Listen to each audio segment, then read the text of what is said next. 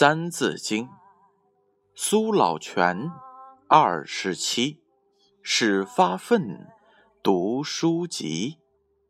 笔记老，犹悔迟，而小生，宜早思。若良号，八十二，对大廷，魁多士。笔记成，众称义。而小生，宜立志。盈八岁，能咏诗；密七岁，能赋棋。彼颖悟，人称奇；而幼学，当效之。彼颖悟，人称奇；而幼学，当效之。这句话的意思是，他们两个人的聪明和才智，在当时很受人们的赞赏和称奇。现在我们正是求学的开始，应该效法他们，努力用功读书。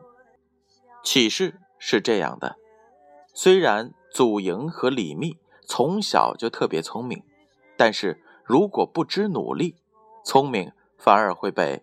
聪明误的，所以我们现在求学也应该效法他们，除了运用聪明才智之外，更要努力用功求进取，才能够有所成就。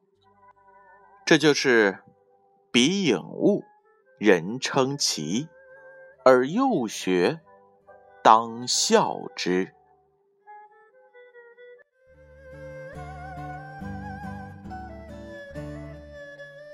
越过风月崖松好似是挡风用